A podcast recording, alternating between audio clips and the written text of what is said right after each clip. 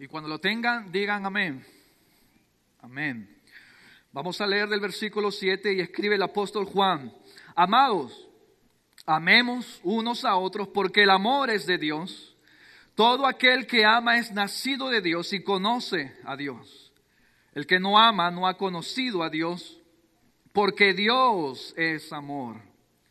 En esto se mostró el amor de Dios para con nosotros en que Dios envió a su Hijo unigénito al mundo para que vivamos por Él.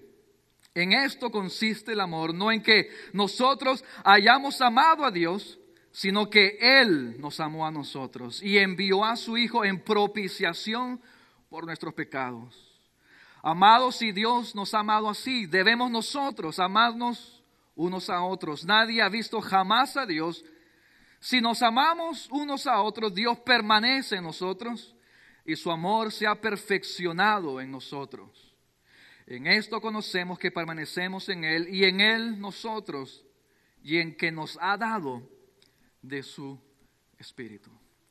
Vamos a orar. Padre, gracias, Señor, porque te hemos adorado, Señor, y como dice en tu palabra, Tú buscas adoradores que te, que te adoren en espíritu y en verdad, Señor. Y Padre, yo te pido que tu mismo espíritu, que tu Santo Espíritu pueda llevar este mensaje a los corazones de las personas que han llegado hoy, Señor, y que salgamos diferentes, transformados por tu palabra. En decir verdad, tú ya me has transformado, Señor, y simplemente déjame transmitir lo que tú has hablado a mi corazón, en el nombre de Jesús. Amén. Puedes tomar asiento.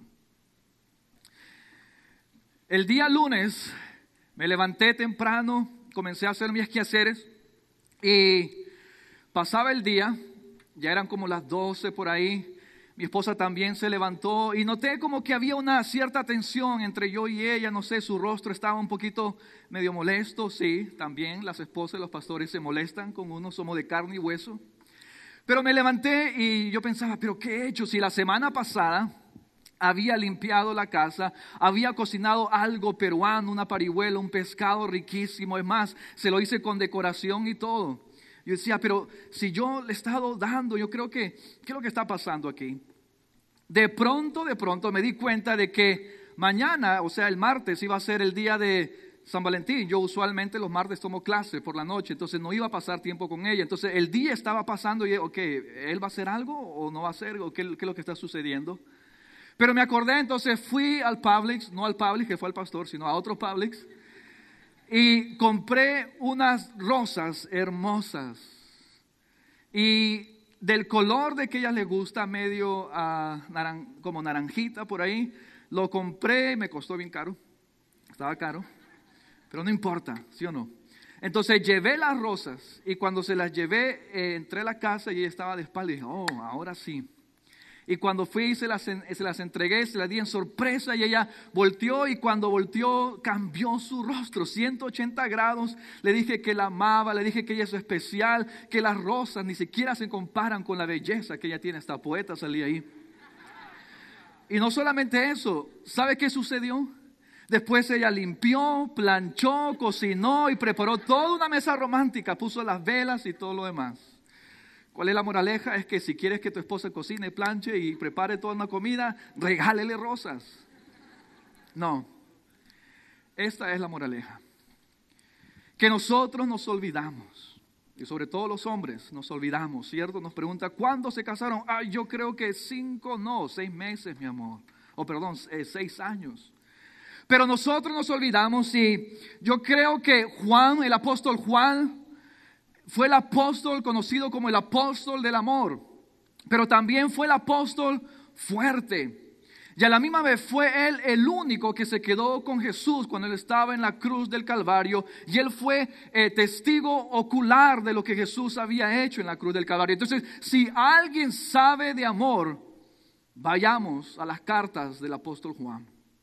Y el apóstol Juan nos va a recordar tres cosas muy importantes hoy y yo creo que un corazón agradecido, un corazón que recuerda de las personas que le hicieron bien, eventualmente su corazón sumiso es un corazón que quiere amar de la misma manera que le han amado.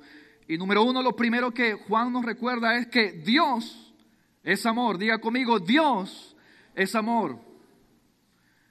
Ahora, Juan hace algo importante en el griego, porque cuando usted ve esa palabra, él usa un artículo en donde usted no puede cambiar eso. Usted no puede decir amor es Dios.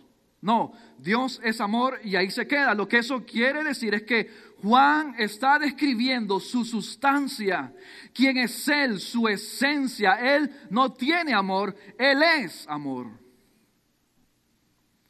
Entonces, esto es muy importante porque todo lo que Dios hace y todo lo que Dios origina lo hace por motivación del amor. Porque Él es amor. Todos sus atributos está envuelto en su amor, su soberanía, su providencia, su justicia, su santidad, su misericordia y su gracia y todo lo que es Dios está sometido al amor de Él. Ahora, esto es muy importante porque en Él se origina esas cosas buenas, pero nosotros no. El amor que emana del hombre no es igual al amor de Dios. Es un amor que siempre está buscando algo a cambio y más adelante vamos a hablar de esto. Pero el amor de Dios es perfecto y es eterno y duradero. Ahora, número dos es que, que Él expresó su amor al sacrificar a su Hijo.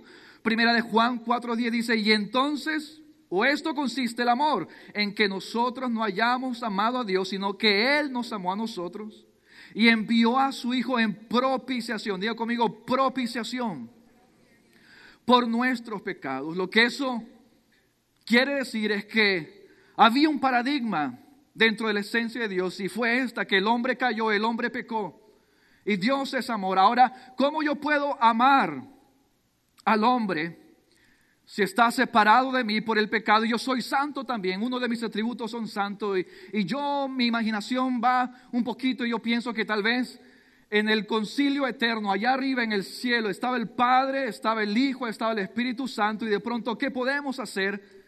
Y de pronto dice Jesús, bueno, la segunda persona de la Trinidad, ok, yo voy a pagar ese precio, no importa, yo voy a satisfacer tu ira, yo voy a satisfacer tu santidad y que se impute el pecado a mí por amor a ellos. El Espíritu Santo dice, bueno, ok, no importa, tú mueres, pero yo te resucito al tercer día para que el pecado y la muerte no reine en ellos, sino que cuando crean en ti que tú has resucitado el tercer día, serán salvos y pueden disfrutar de este amor que es en Cristo. Esto es muy importante porque Él me amó primero. De Él originó todo esto. Ahora, número tres es que ahora siendo Él ahora siendo hijo de Él, o sea nosotros, y su esencia está en mí, yo tengo que amar como Él me amó. Si usted intenta amar a las personas en su propia fuerza, se va a cansar, se va a frustrar. Créeme que yo he tratado esto y me ha ido muy mal, casi me quedo calvo jalándome los pelos.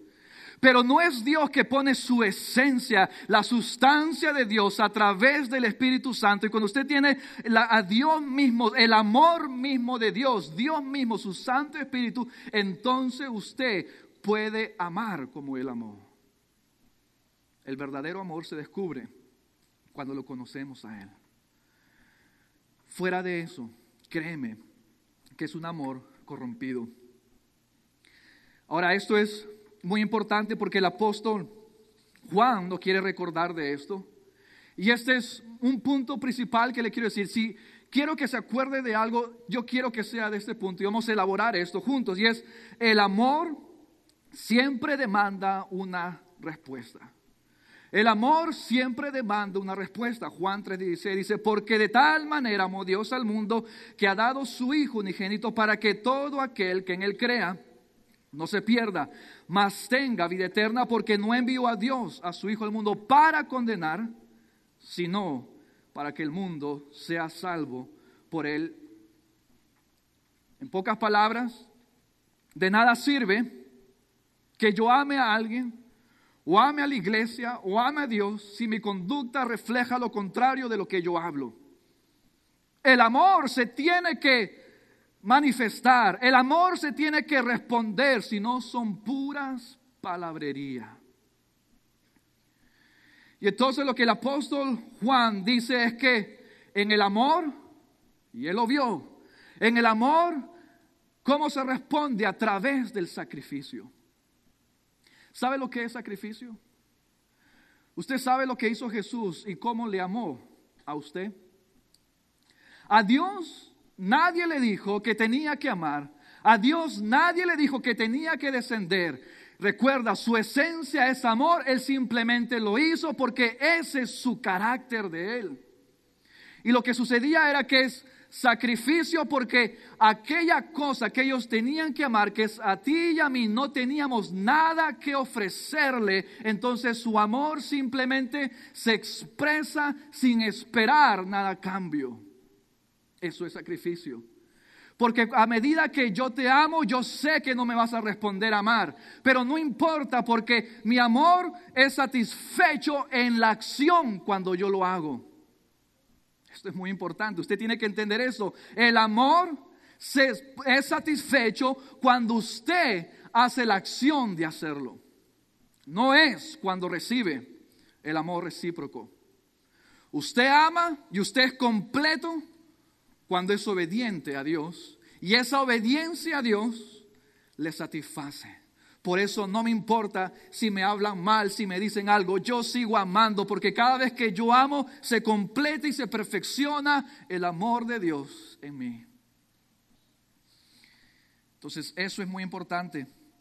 Pero la realidad del asunto es que, así como en aquellos tiempos y cuando Juan escribió las epístolas, él estaba en Éfeso, en el mundo griego.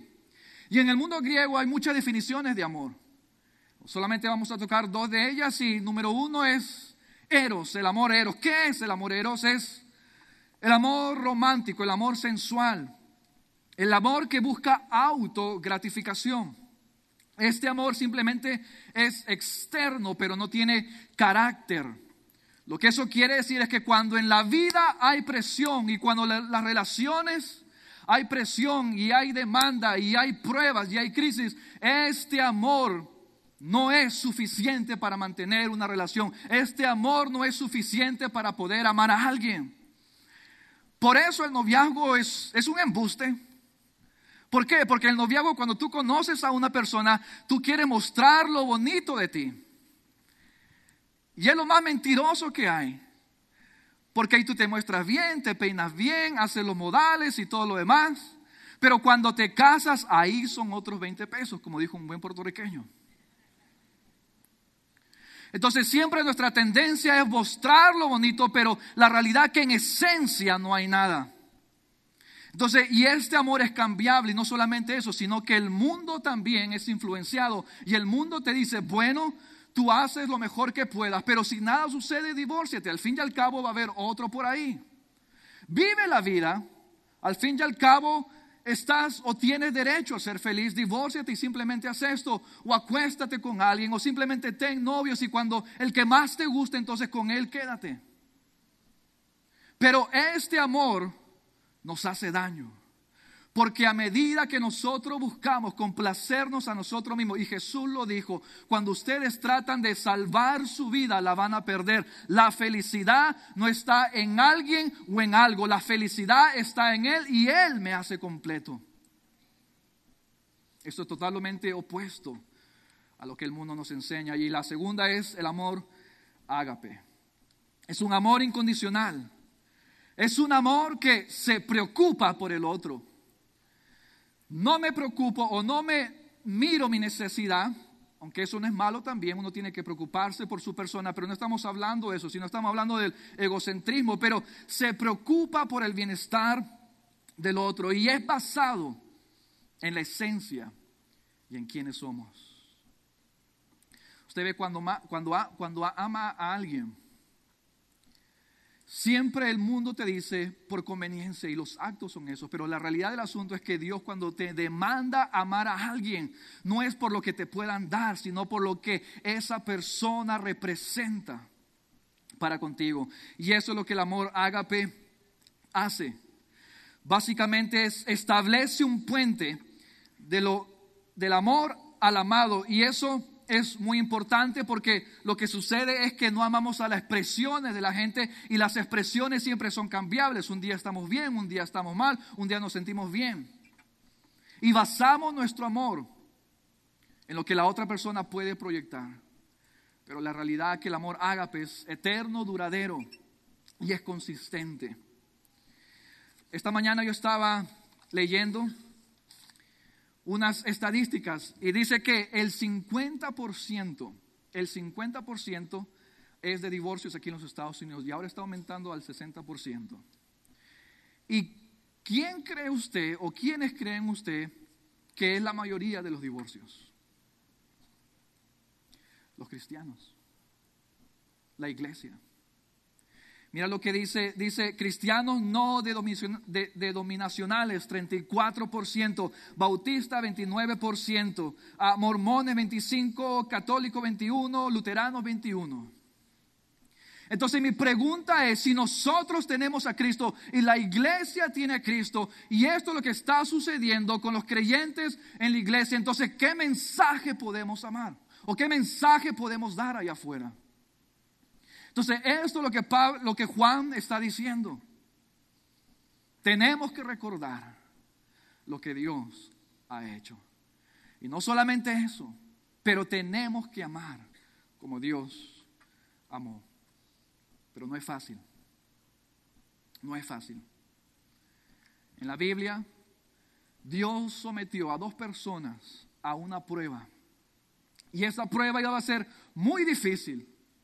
Pero esta prueba iba a mostrar el carácter de Dios en estas dos personas. Esta prueba, estas personas podían recibir y percibir lo que Dios siente. Y una de mi oración es esta, que podamos sentir y que podamos percibir el palpitar del corazón de Dios y amar como Él ama. Una de ellas fue Abraham. ¿Qué le dijo Dios a Abraham? Abraham, Sal de tu casa y de tu parentela.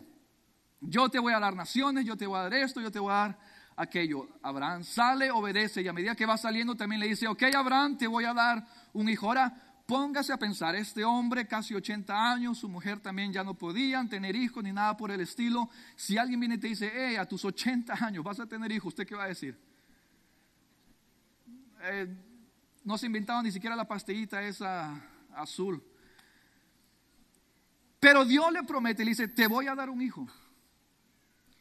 Esto es muy importante. ¿Por qué? Porque para los judíos, para los judíos no tener descendencia era algo muy bajo. Para los judíos la genealogía es muy importante, por eso usted lee Mateo, por eso usted lee los evangelios cuando comienza con la genealogía y ver que Cristo viene de la genealogía, eso es muy importante para los judíos. En pocas palabras, Abraham no tenía identidad, Abraham no tenía ni siquiera dejar una herencia, no podía dejar una herencia, Abraham no tenía ni siquiera una visión ni nada, ni un sueño.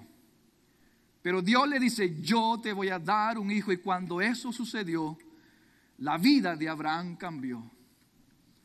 Ahora se proyecta, ahora tenía un hijo, ahora tenía un futuro, ahora podía ir, hablando en estos términos, a ver a su hijo a jugar béisbol o al deporte y lo demás y podía experimentar todas estas cosas.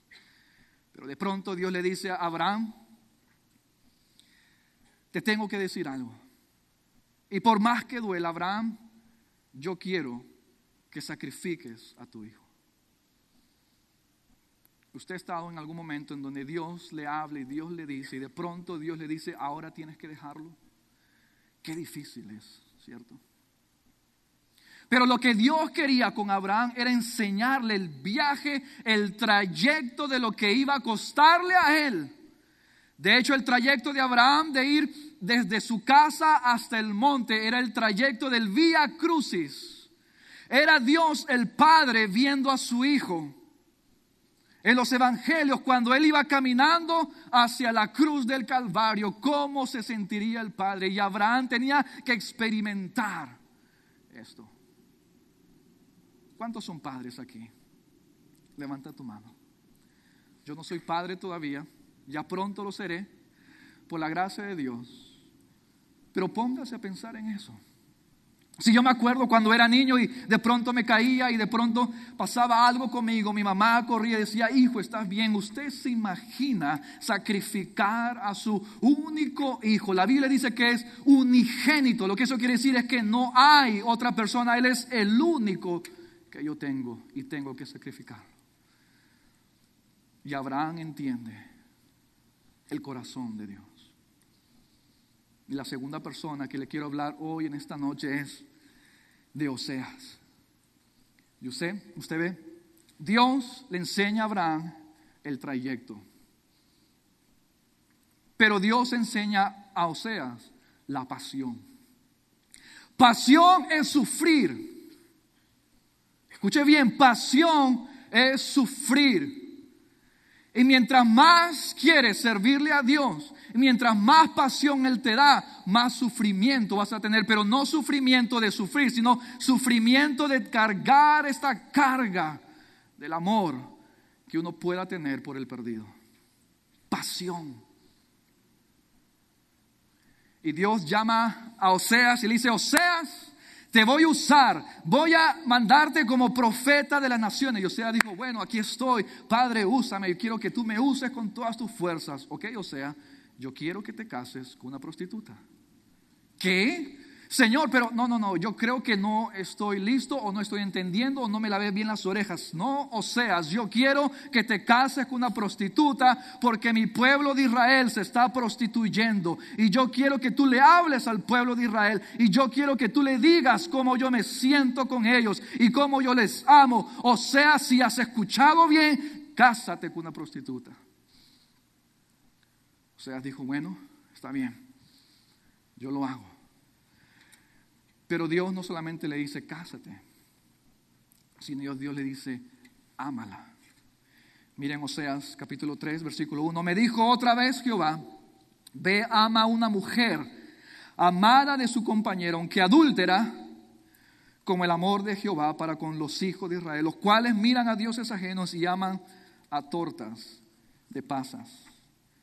Ahora, yo creo que Oseas no sabía en lo que él se estaba metiendo. Pero la palabra dice que él la amó. Y cuando la miró, la amó. Ahora, esto es muy importante porque yo creo que Oseas no sabía lo que esto requería. En pocas palabras, ¿cómo tú puedes amar a alguien diferente a ti, a alguien con diferente cosmovisión, visión del mundo, con alguien con diferentes valores? ¿Cómo puedes amar a alguien que tú vas cuando quieres ir a una dirección, esta quiere ir a otra dirección? Y la pregunta que yo me hago y yo me he hecho, ¿alguna vez usted ha amado a alguien con la intensidad fuerte y alguna vez le han devuelto ese amor que usted ha querido dar? ¿Alguna vez ha amado a alguien que no le ha amado con la misma intensidad? Es como que cuando tú amas 10% y la persona te ama 2% y no hay un equilibrio ahí. Usted sabe, como pastor de jóvenes, yo me pregunto esto. ¿Por qué los 2% no se juntan con los 2% y los 10% se juntan con los 10% así no tengo que dar consejería? Ah, me rompieron el corazón, mira aquella ingrata, mira esto, lo demás. Pero no, hay algo que nos atrae.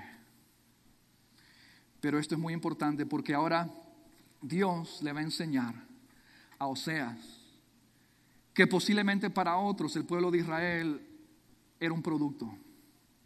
Y yo sé que muchos de ustedes los han visto como un producto. Y yo sé que muchos de ustedes vienen golpeados porque lo han amado como si usted fuera un producto. Lo han usado, desusado y tirado. Pero sabes que Dios te dice, yo te quiero levantar. Dios le dice, Oseas, cásate y llámala. Ahora, una noche, tal vez Oseas echado en su cama, se levanta y mira a su costado y no está. ¿Dónde está Gomer? ¿Dónde se fue? Y ella había salido. Y había salido por el mundo para no acostarse con uno, sino con dos y con tres hombres. Mira, yo me pongo a pensar, si antes cuando conocía a mi esposa y cuando alguien la miraba me sentía con celo, le quiero golpear, le quiero decir esto y la quiero proteger. Usted se imagina su mujer, su esposa, adulterio. Yo figuro a Oseas viendo en su cuarto al pie de su cama orando, Señor, por favor, tráela, Señor. Señor, por favor, toca su corazón. Estoy sufriendo. Dame fuerzas para poder amarla. Pero sabes que Oseas sale Y cuando él sale, él va a buscarla, quién sabe, tal vez en las plazas gritando, Gomer, ¿dónde estás? Gomer, ¿dónde está? Iba a un prostíbulo, iba al otro prostíbulo, iba a aquel prostíbulo. Sí, estuvo aquí, pero se fue al otro. No, estuvo aquí, pero ahora está en el lugar donde venden esclavos. De prostituta a esclava. Ya no tenía dominio sobre sí misma. Ya había perdido los estribos. Ya no sabía ni tal vez ni por qué se levantaba. Yo a veces veo la televisión y aquellas, aquellas estas mujeres que son adictas a la heroína y simplemente van a las calles. Y por simplemente comprar esa cosa, se prostituyen sin ninguna esperanza.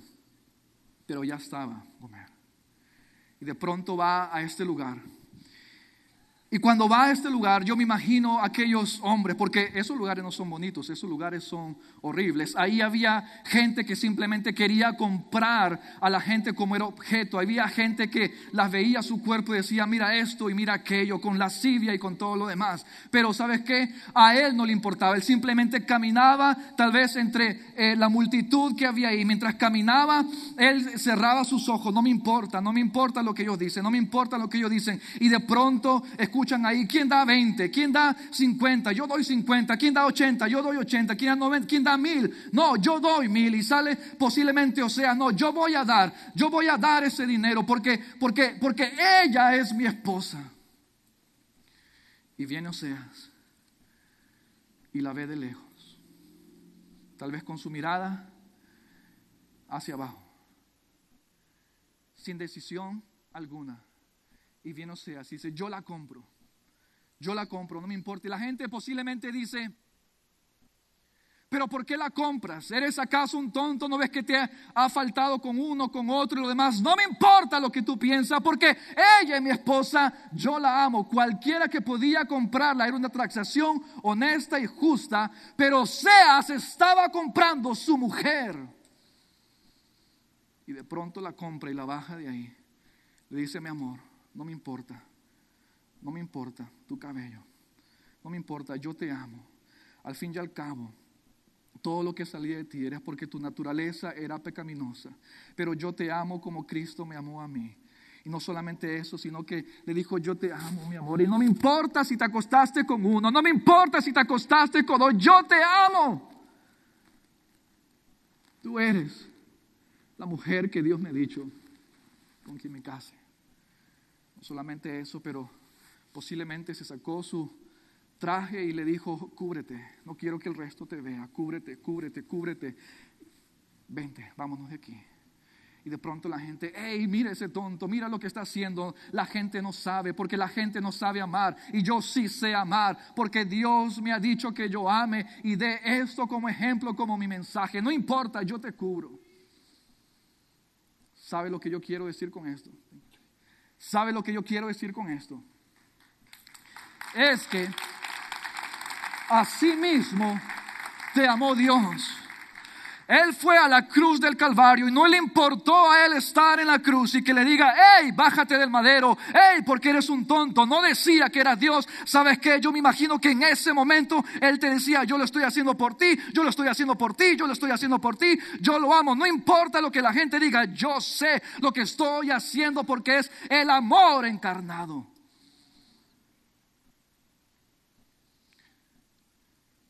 Ese es un ejemplo de redención.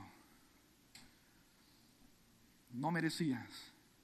Compré el precio, pagué el precio, que era algo que era mío. No solamente que lo pagué, pero lo redimí y le di hasta más.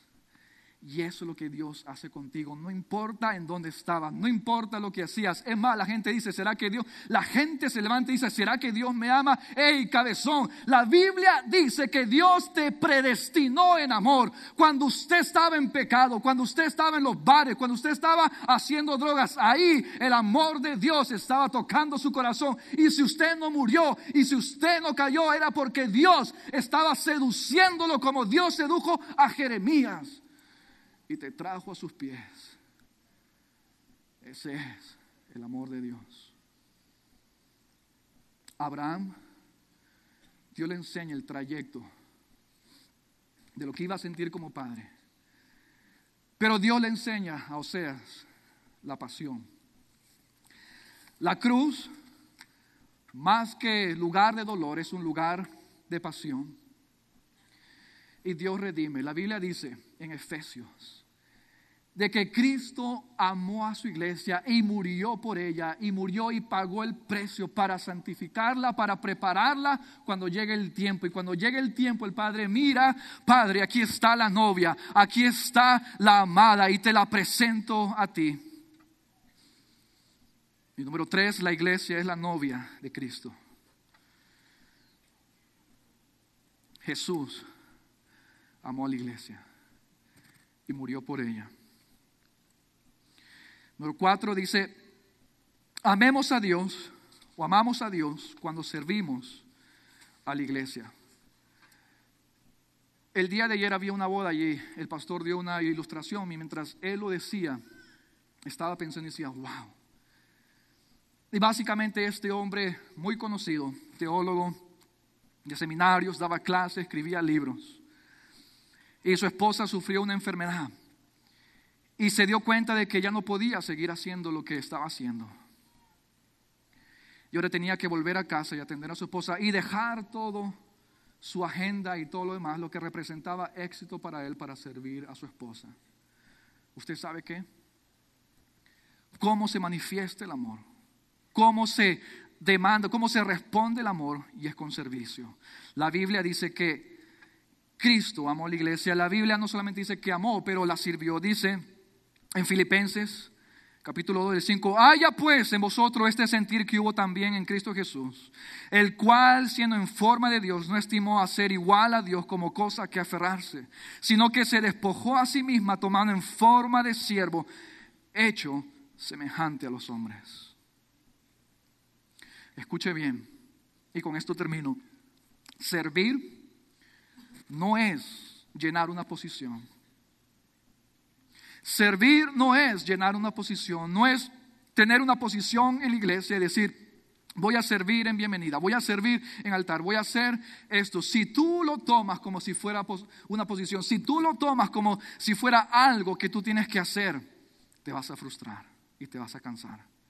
Si tú quieres servir a tu esposa, si quieres servir a tu comodidad y lo haces en tus fuerzas, te vas a cansar, te vas a frustrar, porque servir no es llenar una posición. De hecho, la palabra siervo o la palabra servir viene de siervo. Y la Biblia dice que antes éramos siervos del pecado, pero ahora Cristo nos libertó y ahora somos esclavos de Cristo. ¿Usted sabe lo que es servir? Es lo que Jesús hizo. Despojarme básicamente es entregarme enteramente o someterme o entregarme al servicio de otra persona.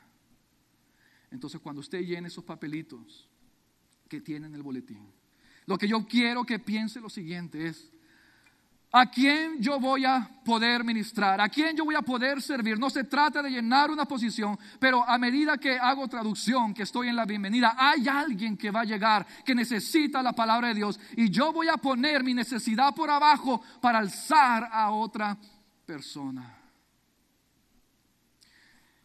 El amor se expresa en servicio.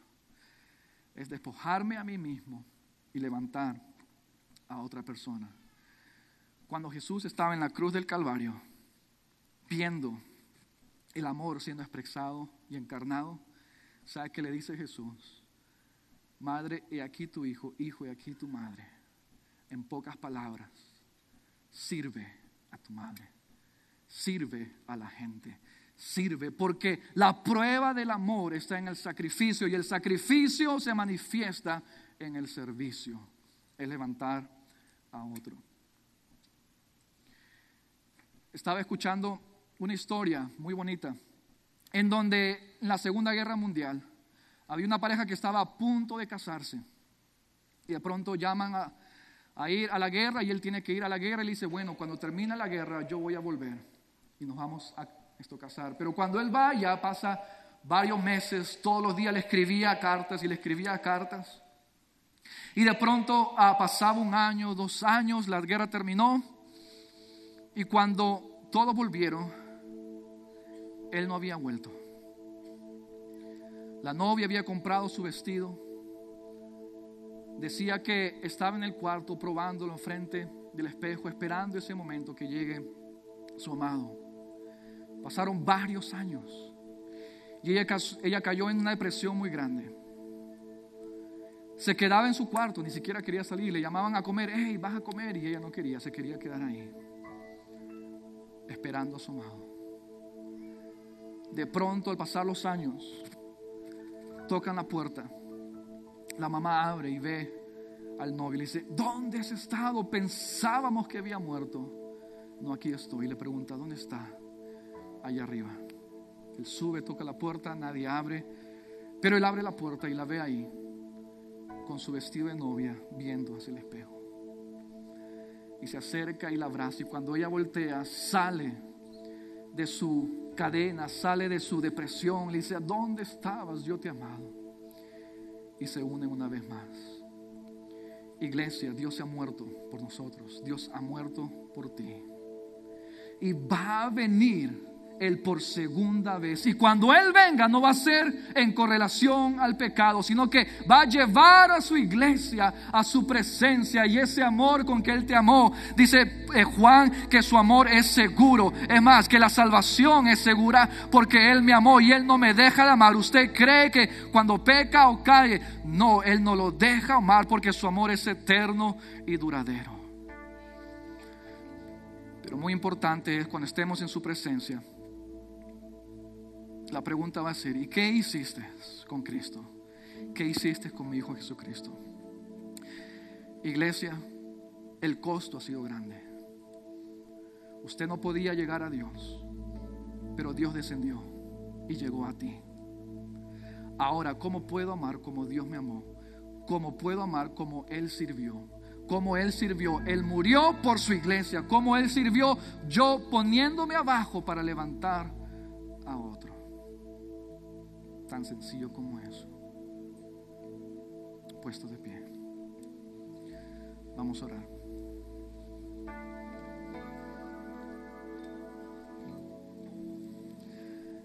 Jesús, gracias por amarnos. No merecíamos. Yo era Gomer. Estaba preso en el pecado. No podía llegar a ti. Pero fuiste tú y descendiste donde yo estaba. Señor, gracias.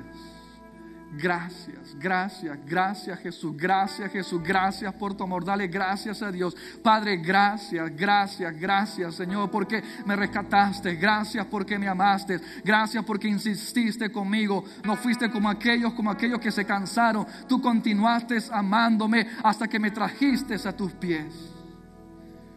Padre, gracias por tu palabra. Yo te pido en el nombre de Jesús, transforma tu iglesia, madura tu iglesia en el amor de Dios. Esto es muy importante si estás aquí por primera vez y has escuchado este mensaje del amor de Dios. Sabes que Dios te ama, no importa dónde tú estabas, no importa lo que hacías. A Dios no le sorprendía donde tú estabas. Él quería que tú vinieras aquí hoy para escuchar este mensaje y el mensaje es de que Él te ama no matter what, no importa lo que has hecho. Pero la Biblia dice que de tal manera amó Dios al mundo que todos los que en Él crean, lo único que tienes que hacer es creer en Él y aceptar su amor. Porque demanda respuesta. Si estás aquí por primera vez y quieres hacer este pacto con Dios y conocer a este Dios, repite después de mí esta oración. Si lo no lo has hecho nunca antes, hazlo hoy. Repite después de mí, Señor Jesús, perdóname He estado lejos de ti. He estado en el pecado, con amargura, con dolor o indiferencia. Pero Señor, perdóname. Yo reconozco en esta noche que tú has muerto por mí en la cruz del Calvario y te acepto como mi Señor y Salvador de mi vida. Enséñame de tu amor, dame de tu amor. Quiero sentir tu amor como nunca nadie antes ha amado. Y hoy te entrego mi vida. Haz con ella lo que quieras. ayúdame a servirte. En el nombre de Jesús. Amén.